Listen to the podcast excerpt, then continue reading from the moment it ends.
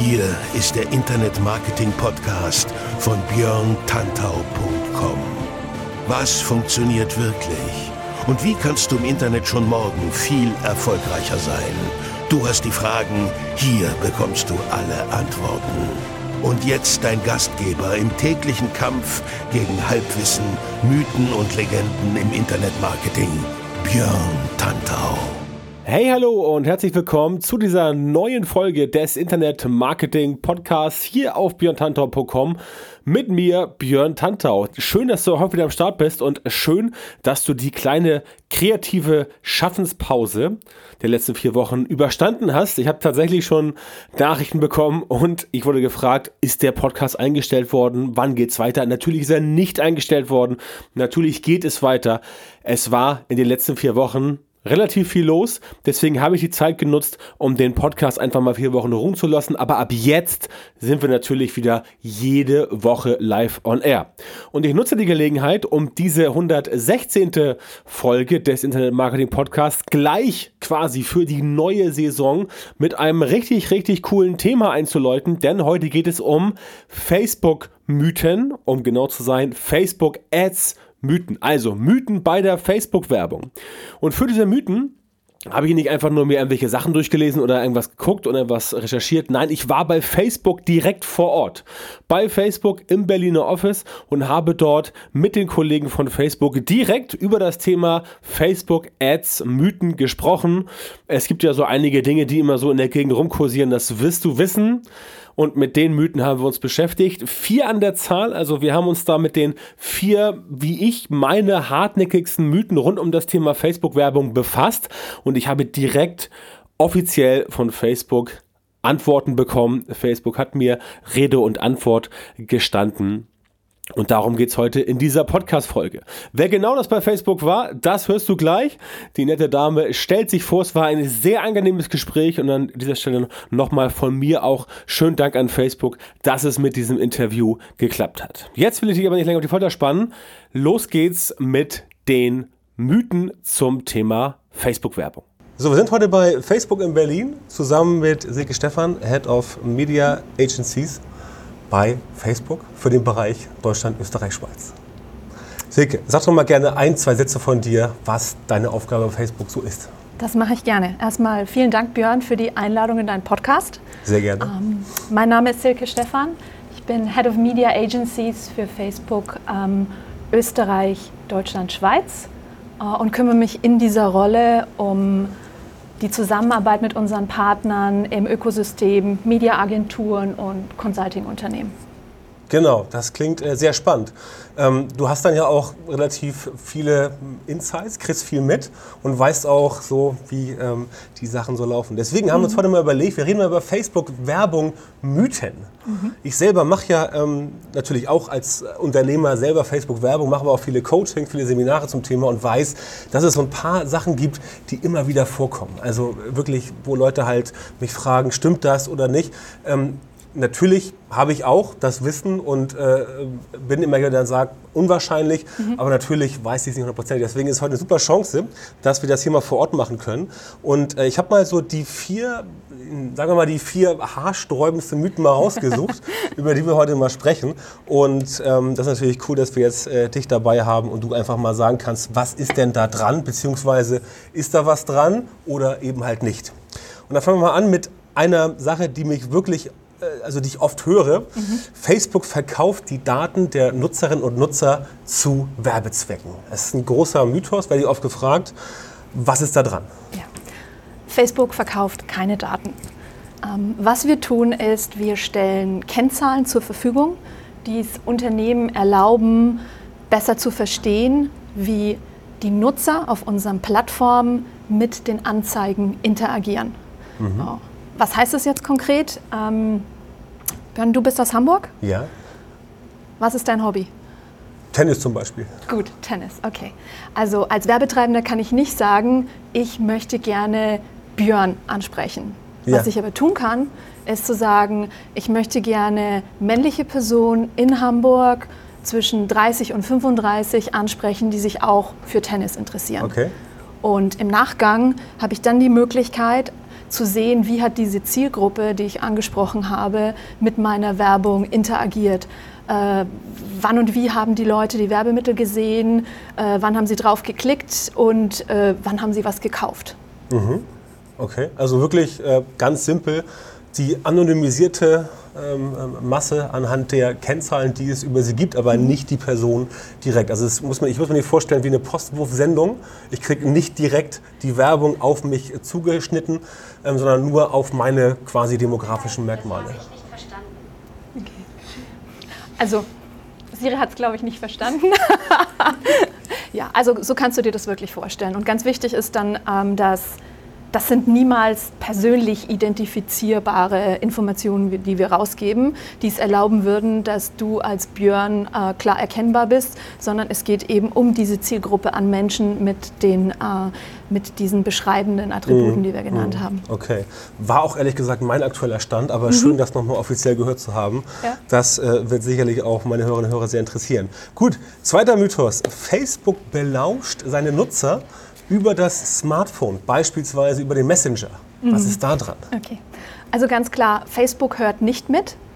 Ja, ähm, der Zugriff auf das Mikrofon muss der App, jeglicher App von uns, explizit erlaubt werden. Mhm. Ja, das kannst du dir vorstellen, wenn du jetzt ein Video aufnimmst und du möchtest das auf posten im Facebook-Feed, mhm. äh, musst du vorher die Erlaubnis erteilen, dass dieses Video mit dem Audiosignal, also mit Ton, überhaupt äh, für Facebook bereitgestellt werden mhm. kann. So.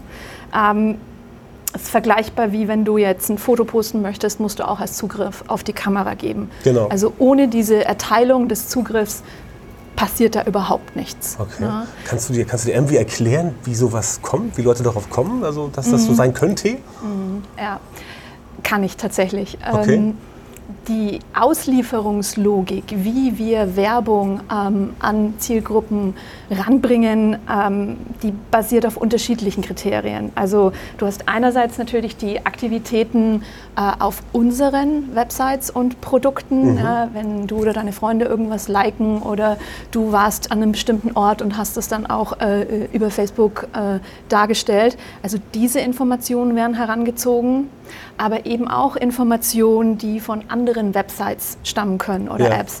Sprich, du hast dir irgendwo ein Produkt angesehen, du hast das Produkt ähm, in den Warenkorb gelegt und hast es gekauft. Diese Informationen fließen mit ein in die Art und Weise, wie wir Werbung ausspielen. Mhm. Und da, ähm, das schließt ein bisschen an an das, was Tino vorhin gesagt hat. Ich glaube, wir waren in der Vergangenheit vielleicht nicht gut, ähm, das auch transparent genug darzustellen. Ja. Nutzer haben sowas erstmal vordergründig nicht auf dem Schirm, dass so eine Mechanik äh, existiert. Good News ist, in den Werbepräferenzen ähm, kann man das jederzeit einsehen. Ja. Also was genau da äh, als Information für Werbung zur Verfügung gestellt wird und welche Interessen dahinterlegt sind. Mhm. Und du kannst es auch verwalten und kannst sogar so weit gehen, ähm, als Person zu sagen, ich möchte eine bestimmte Werbung für ein bestimmtes Thema überhaupt nicht mehr sehen mhm. oder für sechs Monate erstmal nicht sehen. Also dieses Element der Kontrolle haben wir jetzt viel besser kommuniziert aus meiner Sicht. Oder ich weiß nicht, wie da deine Sicht drauf das ist. Das ist, das, ist das berühmte äh, Dreieck oben rechts, wo man raufsteht und sagt, man, ich möchte die Werbeanzeige nicht sehen. Und dann sagen, warum nicht? Ne? Irrelevant, äh, schon gesehen oder zu ja, häufig. Das auch. Und du kannst über die äh, tatsächlichen Einstellungen in deinem, also über die Werbepräferenzen in deinem Account einsehen, äh, was da genau bei dir hinterlegt ist. Ja, ja, und kannst es entsprechend verwalten oder eben so sagen, ich möchte für ein bestimmtes Thema erstmal gar keine Werbung mehr sehen. Genau, da kann man aber auch einzelne Werbetreibende ausschließen. Ne? Also wenn ich jetzt sage, ich möchte nichts von, von irgendeiner ja. Äh, Schuhmarke sehen, weil ich mag ja. die nicht, dann kann ich die komplett rausschmeißen, mhm. oder? Ähm, das müsste ich tatsächlich nochmal anschauen, ob es wirklich für einzelne Werbetreibende geht, mhm. beziehungsweise unter welcher Voraussetzung, also was da vorher okay. an Interaktion stattgefunden haben muss. Aber, Aber wichtig zu wissen ist, als User habe ich Kontrolle. Absolut. Genau. Absolut. Genau. genau. Ja. Gut, apropos Kontrolle. Dritter Mythos. Facebook mhm. nutzt private Fotos von den Usern auf der Plattform, um diese Fotos entweder für eigene Anzeigen zu nutzen, beziehungsweise anderen Werbetreibenden zu verkaufen, damit die Bild- und Videomateriale haben für ihre eigenen Anzeigen. Also der Verkauf von eigentlich urheberrechtlich geschützten ähm, Bildern und Videos. Was ist da dran? Mhm. Wenn du deinen Facebook-Account eröffnest, dann schließt du einen Nutzungsvertrag mit Facebook ab mhm. und da steht ganz klar drin, dass diese Bilder dir gehören. Also mhm. von daher haben wir weder ein Recht darauf noch das Ansinnen, äh, diese Bilder zu benutzen bzw. zu verkaufen. Also ganz klar. Das heißt aber auch, man muss nicht äh, immer wieder bei Facebook mit einem Bild widersprechen. Äh, es gibt auch diese Bilder, hiermit widerspreche ich den Facebook AGB und erlaube Facebook nicht, meine Daten zu benutzen für Werbezwecke. Das kommt ja häufig mal vor. Ich weiß nicht, was du mal gesehen hast. Also du meinst, wenn man auf eine Webseite neu geht, wo das dann jedes Mal abgefragt wird? Nee, das ist bei uns nicht der Fall. Ja, genau, genau. Ja. Ja, das ist ähnlich. Das wäre äh, auch ein bisschen aufwendig, oder?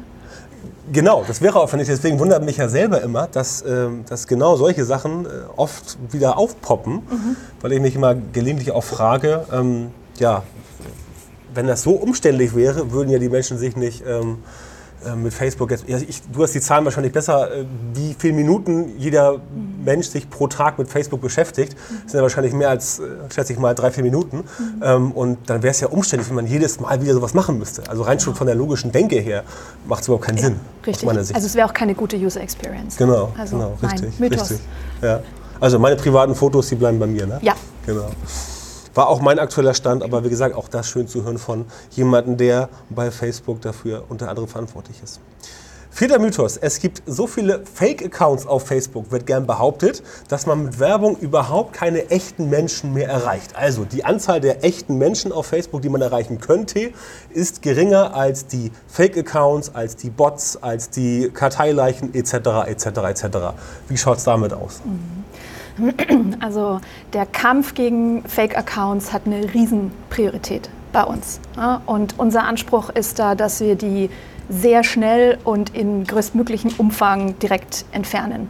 Und bei einem Großteil davon gelingt uns das auch, also wirklich innerhalb von wenigen Minuten. So, wie machen wir das? Auf der einen Seite mit AI, also mhm. künstlicher Intelligenz, die es uns eben erlaubt, über bestimmte Muster ähm, Fake-Accounts sehr, sehr schnell zu identifizieren. Und spannend ist, dass wir das schon teilweise schon innerhalb des Sign-ups-Prozesses machen. Mhm. Ne? Also mhm. bevor, also in der Entstehung befindliche Fake-Accounts ähm, identifizieren und sofort blocken. Okay. Ne?